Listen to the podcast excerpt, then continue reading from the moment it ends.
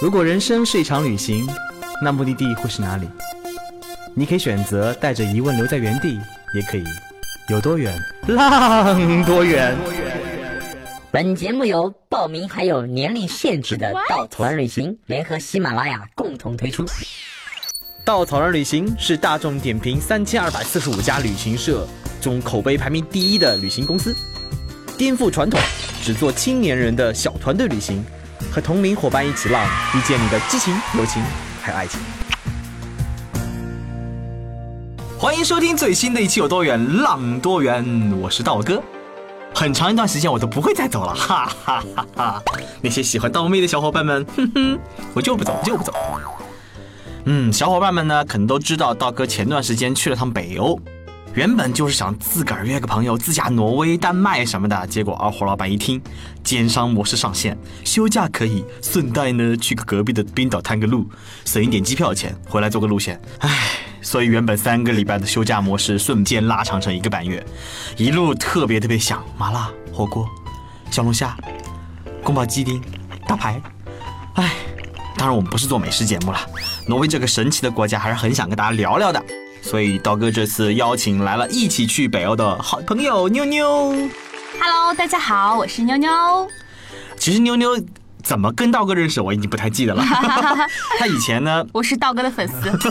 旅行的套路就是逛吃逛吃，晒个太阳，漂个海岛。大家上期节目也听到了，妞妞对海岛充满了热情跟激情啊。最辛苦哎，也不是最辛苦了，就是可能超乎他旅行方式的，可能就是跟着稻草人曾经去过一趟新疆。对。嗯，还有大西北，对。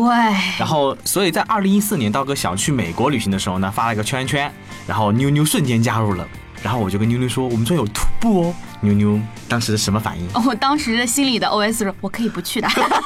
但是我没有跟这个呃，没有跟道哥说，我的想法是去，我一定去，我一定努力去。其实我心想说，到时候累了我就不去就是了。然后我记得很清楚，我们有一天去到是拱门国家公园，有个精致拱门的地方，需要上爬坡，差不多爬两百米吧。那次我印象特别深刻，就是妞妞上来以后。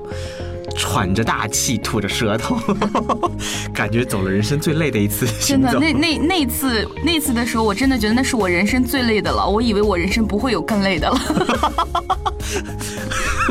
结果呢，在那个行程快结束的时候，刀哥就要去一个地方，叫做薄饼岩纸，也就是纸片岩。那地方上升海拔将近四百米，但是拍的照片，哇，那叫装逼一流。因为它是特别酷的一片很薄的岩石，在一个悬崖上，你在上面跳啊、浪啊、奔啊，看上去在现在悬像在悬崖之顶，这张照片，哇。可以秒杀朋友圈，啊，妞妞特别想去，但是我觉得他内心潜意识是很不想去的。听说要爬四百米，所以他当天亲戚就来光顾他了。对，我其实是心里一直是在想，我去还是不去？我去还是不？一直在纠结。结果那天早上要准备出发了，我去洗手间一看，哇哦，我的姨妈为我做了决定。所以那次他就没有走成，但是我很后悔。嗯，直到今年呢，我们要去挪威的时候呢，我呃妞妞说她想加入，我就心里很颤很颤的问了她，我们这次要徒步哦。妞妞当时怎么想的？我当时想的是，哎，能怎么涂呢？我说没关系，我们就走三块石头。嗯，我想石头能有多大呢？我说没关系，第一天就走六个小时，第二天走四个小时，第三天走十三个十二个小时。我靠！那内心，我内心是懵逼的。但我想你当时已经做好准备，就是，嗯嗯，咱不走，能不走就不走呗。对，我现在想说，反正时间很长，也就爬三天，大不了这三天我就在房间里，在山底下等他们就是了。然后我跟妞妞说，不好意思，我们那三天没有房间。对，然后说不行，我就在车里等。反正总归我都有一种实在不行我就不去的这样的一个念头，因为这是我的常态嘛。所以。基本上，道哥是特别喜欢大山大水、自然风景的，这也是我一直想去挪威的原因。要知道，在中国乃至整个亚洲大陆，其实没有峡湾这种风景的。世界上百分之八十的峡湾在欧洲，然后欧洲的峡湾主要也在北欧，北欧的峡湾呢，就主要在挪威。挪威因为以峡湾而闻名，还被称为峡湾之国。而且挪威的峡湾曾经被国家地理旅游者杂志评选为保存最完好的世界最佳的旅游目的地。所以，呃，峡湾大家知道吗？就在那个两两个大山之间一片海湾嘛。你要看到最美的峡湾风景，一定要登顶。在挪威就有这样的非常有名的三块步道，分别叫做奇迹石、步道石和恶魔之蛇。当然，奇迹石跟步道石呢是去看峡湾的，恶魔之蛇是去看一个湖泊的。整个风景应该算世界级的风景了。去挪威之前就非常想去这地方徒步。但是我在跟妞妞描述这三块徒步路线的时候，想到他当时去跟我们走拱门国家公园那个场景，我心里是觉得，嗯，他一定走不下来。嗯，我也是这么想的。其实我对自己也是这么，我对自己的把握度，也就是这三块石头我能去一块，我觉得也也也够了。但可能如果一块也爬不下来，我觉得也没有什么，这就是我的人生状态。在走之前呢，我是把三个石头照片发给过牛牛的。嗯，被那个石照片震撼住了，但是又想着他说的那个六小时、四小时、十一个小时，我就觉得哇，实在是很难去，就觉得自己应该这个是不可能完成的任务一样。嗯，那三天的行程呢？我们来描述一下你三天的心理状态。呃，首先第一块奇迹石，奇迹石呢，它是挪威最负盛名的旅游景点之一啊。它这块只有五立方米大小的石头卡在两个绝壁之间，它坐落于谢拉格山的山顶，距离谷底大概一千米左右。它也是一块勇敢者之石。如果你有胆量爬到上面，谷底的无限风光一览无余。但是上面风非常的大，在上面站着这件事情就很心虚。其实我在上面站了一会儿，那个心跳很加速。我一个好朋友，另外一个好朋友去上面全程坐着没敢动。我在上面的时候，哦，先不要说，对，哦，泄露了，我我上去了。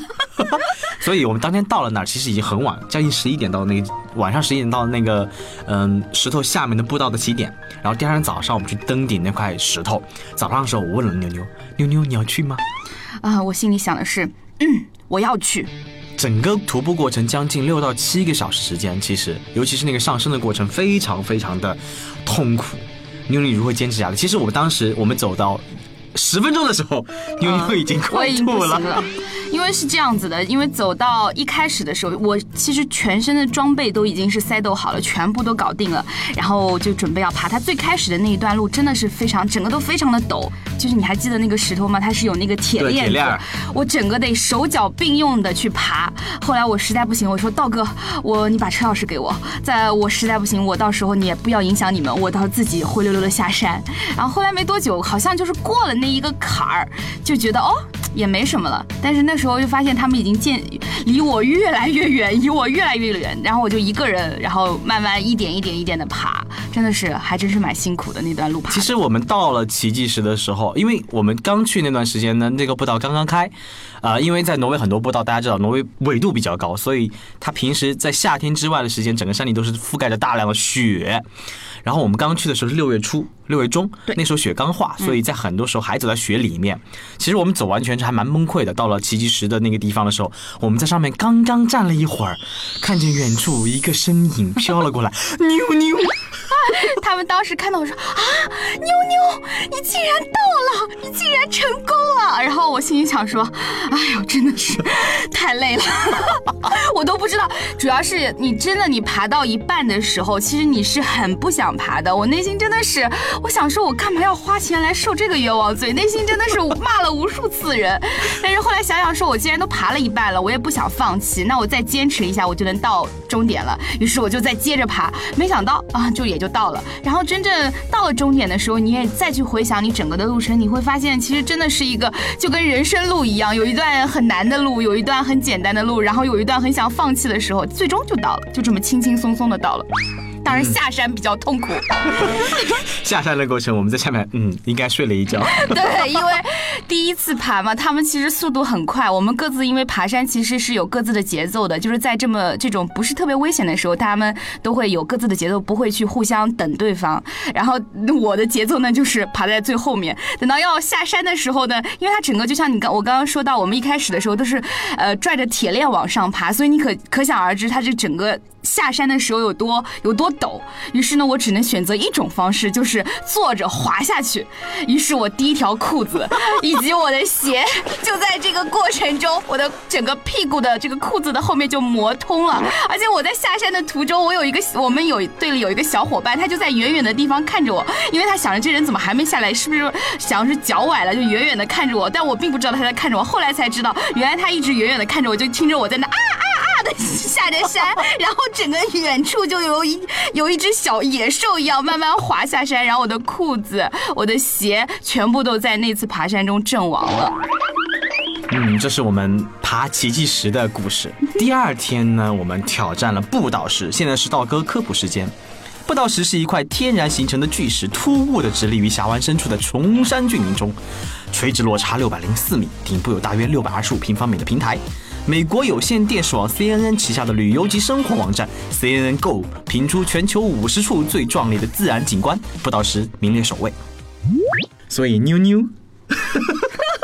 虽然 你那天朋友圈发了一个不道石 get，对对对，那那个不道石 get，对对对，因为那天呢，哎呀，这件事情怎么说呢？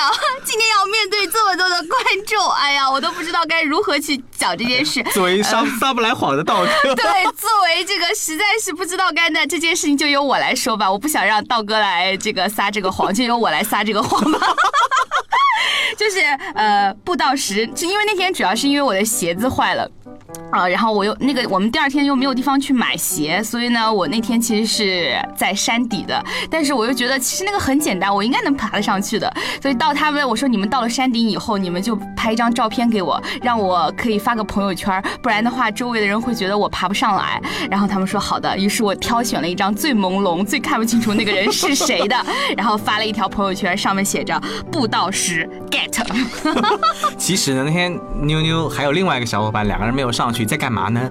在青旅的厨房为我们熬了一大锅的汤。你知道那种在风雨飘渺当中，整个走完行程下来，全身冷得发抖，突然间喝到一碗来自中国的热汤，那种感觉是多么的温暖啊！对，然后我们那天做了碗汤，然后看到他们一个个，因为那天还下雨嘛，然后看到他们下山的时候，整个人冷冷的，然后感觉整个人都很凄凉。这时候大喊一声“道哥喝汤”，然后道哥就急忙忙的跑来，我就觉得这个。时刻也是旅行中我觉得很温暖的时候。对，嗯，所以这个石头也就不重要啊。这个石头真的不重要，因为它是全程中最没有轻松的、最没有技术含量的啊。对，就是如果是我去爬，我也能爬上去的。那天特别搞笑，是因为我们遇到一个来自上海的旅行团，都是大叔大妈们。最经典的一个大妈呢，是穿着一个高跟鞋，拎着一个 Prada 的包包就去了。然后当时呢，我们一个朋友圈，我们一个小伙伴就发了个朋友圈，看大叔大妈们拎着，呃，拎着包包，穿着高跟鞋去了。于是呢，他的朋友圈的一个小伙伴以为这个很轻松，他第二次就真正真正穿了高跟鞋就去了。真的吗？真的。不过那个步道石其实爬起来还是有点辛，还是有点累的。对。所以呢，去徒步之前，请准备好你的装备，一定要准备好的装备，一定一定，不然你就会像我一样，因为没有鞋而错过了步道石。嗯。接下来第三天，我也不知道为什么我把行程安排那么紧啊。我们第二、第三天就我也想知道为什么，为什么连续三天？道哥，你告诉我为什么连续三天？因为两个峡湾靠得很近啊。好吧，我们时间又比较少，又无法停留一天，所以我就连续安排了三天徒步。好，第三天也是全程最艰苦的一段，就是恶魔之蛇。道哥科普时间：恶魔之蛇因形状奇特而命名，没有任何的安全围栏。从魔鬼蛇，呃，也就恶魔之蛇俯瞰风景，虽然非常震撼，但要体验的时候。必须穿过高高的山路，徒步大约十二个小时，经过瀑布、植被、陡峭的山脊，悬崖在上一个冰河时期形成，大约一万年前冰川冻结大山，山体断裂形成了这个奇特的岩石。哎呀，念完了百度百科。这个石头其实我们在挑战前都还是有心理准备的，这也是所有的人在出发出发之前心里面最最打鼓的一段。因为我们的小伙伴们除了我跟另外一个小伙伴偶尔会徒步以外，其他的人几乎常年从来不运动。对的，而且我们其实我们在出发之前，这个道哥有跟我们说过这件事情强度有多大，他还鼓励我们在半年之前就开始运动。但是其实真正开始半年之前真正运动的人，我估计你你你运动了没有？对，我一共跑了两个字步。对对，我们当时真的是兴致勃勃。说哦，我们到时候要相互鼓励啊，相互这个监督啊，一定要好好运动啊。结果我们其实我们双方好像应该都没有遇到，都是二货老板的错啊，他把我天天派去出去探路带队。对，都怪道哥都没有监督我。但是那时候我们没想到，就是大家都爬下来了，每一个人没有一个啦，没有一个掉队的。嗯，其实它全程是二十二公里路，海拔上升在九百米左右，听上去不是那么的。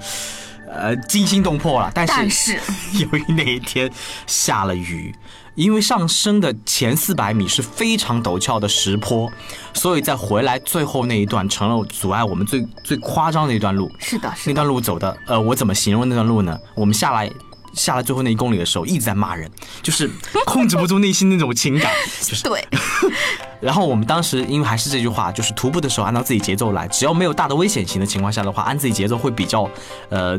不会那么累，所以呢，我们我跟另外一个小伙伴呢是第二个下来的。当时有一个叫脑残的小 伙伴呢，他走得特别快，所以呢，他一个人最早到，到了以后在那休息等我们，看见我们呵呵呵，你们怎么那么晚才来？然后我们到了以后，三个人在等，结果我们的第四个小伙伴是一个女生，她下来的时候看见我们就哭了。我们当时就懵了，为什么？因为他迷路了，他迷路了，一个人在雪中滑了很久都找不到路，然后最后下那段路下得很崩溃，他以为走错了，就是整个过程让人觉得很艰苦、很痛苦。我知道妞妞在最后一个啊，不是你还不是最后一个，我不是最后，一个妞妞是倒数第我刚三个。我刚想不，我是倒数第四个，我是刚刚想让问你，你你快点说，你快点说，我是我是第几个下来的？那个女生后面就是我，哦，对对对，但是妞妞下来的时候，我能感觉到你内心那种，我内心，我其实内心那时候的内心，我觉得好复杂。我现在有的时候经常会回想那个当时的那个过程，我可能是内心那一刻，我就特别特别想打电话给我妈妈，然后跟我妈妈说：“妈妈，这真的是你女儿吗？” 好难以想象哦。因为说句实话，对于妞妞的体力我是知道一点的，不对妞这个人的，性格我也知道一点的。你也知道很多。所以她其实爬上奇异石，我觉得那天是那个叫什么回光返照。不要说的这么步夸张。道石那天，我觉得这是你真实的妞妞体现，他选择了放弃。嗯我觉得恶魔之蛇可能他去先去玩一会儿，然后就就这么不会再出现了。我内心其实这么想的，我觉得，所以我们很认真的就跟妞妞说，你把钥匙拿好，然后嗯那个如果遇到什么事情先下去，下面等我们就好了。对，因为那天我们也是，因为我们有规定的时间，如果在几点钟之前，呃，到不了，那我们就要往回走，因为我们还要开着车到下一个目的地，所以我是沿路是开着倒计时的表，然后很怕我自己，因为我节奏又慢，又全程又是最后一个，尤其是在上坡路的时候，所以很担心，很担心自己没有在规定的时间内能够到达，但没想到我最后还是完成了。对的，呃我在这里特别想感谢一个人，你知道我要感谢 谁？谁？薛之谦对吧？哦对我在这里不再是吴彦祖了。对，这里我要感谢一个除了吴彦祖第二个男人，那就是薛之谦。因为我的手机里面当时只有薛之谦的八首歌，然后这个我全程这十几个小时就八首歌循环着放，循循环着放，就是薛之谦一直陪着我。我当时到了山顶，我特别想拍一张照片，然后发一个微博艾特一下薛之谦，想跟他说一声，你看我做到了，谢谢你陪伴我。说句实话，薛之谦也是我梦中的男人，啊因为你天天在车上 放薛之谦的歌，是。就那八首歌来回循环，而且我每天要看很长时间的车，我二整整二十几天，那几首歌在我脑子里浮现过无数的遍，对，刚刚好，等等啊，还有一首歌是什么？忘记了。对。呃，就特别多，全是在一直在放薛之谦的歌。嗯。然后他沿路，因为我我们一路上往上爬的时候，其实整个路上真的是我无法用语言来去形容。如果这段路让我再走一次，再让我明知道有多么的苦，我再去走一次，我会不会还愿意去走？我觉得我应该会说 no，因为真的是特别特别辛苦。但是在那一个当下，你就会觉得呃小伙伴在前面，然后这个有一个目标在前面，我既然来都来了，我不能放弃。如果放弃了，就没有朋友圈可发了。多么真实的想法，这是一个，这是一个非常非常真实的心理状态啊！其实当时我们在山顶的时候呢，我内心很很笃定笃定的认认为妞妞是不会出现的。她出现那一瞬间带给我的震撼，我可以用一个故事来形容。我在我大学的时候，妈妈她决定学做做一件很重要的事情，就是学电脑。然后呢，我妈妈是一个学习能力不是那么强的人，因为她她作为一个语文老师，现在还不会讲普通话。但是她准备学电脑的时候呢，让我教她，光是复制粘贴这个功能，我要教他五遍以上，他还记不住。我已经放弃了，到最后，我觉得，就是如果你真的学不会，就放弃吧。所以你其实那一刻是放弃我了，对吗？我现在放弃了我的妈妈。就过了两个月，我妈妈说她考出来了，考了一个当时中学教师的一个电脑职称，而且是自己自学成功的。她给了我内心很沉重的一击，也不知道一击，就是就是我觉得震撼对的，嗯我觉得很我很容易认认定一件事情，它会很容易被放弃，或者我们经常在生活当中不会去坚持，但是。真正真正有勇气、有胆量的人，那坚持的力量是无穷的。当你勇敢去做一件事情的时候，你真的无法去想象自己力量有多么强大。所以那一刻牛牛出现的时候，我回想起我妈妈那个故事，我觉得任何人对任何人的设定，是不是好想叫我妈妈？任何人对任何人的设定，它都是可能是曾经的印象所带来的，但是每个人都有无限的潜力，他能颠覆所有人对他的设定。对的，就是我，我当时在结束的时候，我记得我发了一个朋友圈，我说，呃，如果说度假是为了让自己舒服，那么旅行就是为了让自己不舒服。这种不舒服会让我看到我自己的另外的一面，就是没有想到我自己可以做到，就是没想到的事情成为了可能。那个时候就会不单是对自己，你甚至当下的这件事，你甚至我到我现在我自己每天在坚持锻炼身体、晨练，然后我都会在想，我连恶魔之手我都爬上去，我都能坚持。说不定我自己就是一个有力毅力的人呢，就是一个呃设定，我觉得我自己可以做到了。感谢道哥，如果没有你带领，哎呀，嗯，明年去哪儿？嗯其实我觉得旅行不是旅游，旅行是打破舒适圈，在一次次尝试当中收获内心的力量。一双登山鞋，一根登山杖，年轻就是充满了激情，蓄势待发。那些用脚步丈量着大地的人们说：“身体在地狱，眼睛在天堂。”让我们就这样跪拜在大地上，行走让我觉得自己太渺小。当你什么都没有的时候，你还有毅力。是的，说的好好哟，好了，谢谢大家收听这一期的有多远浪多远，我们下次再见。拜拜。旅行不止吃住行，更不只是买买买。我们不说攻略，不灌鸡汤，时常走肾，偶尔走心。这里有最真实的旅行故事，最奇葩的囧途奇遇，最没有节操的激情四射。没有说走就走的勇气，没关系，带上耳朵，也可以有多远浪多远。请搜索“稻草人旅行”，和我们德艺双馨、颜值出众的领队一起出发，爱上这个世界。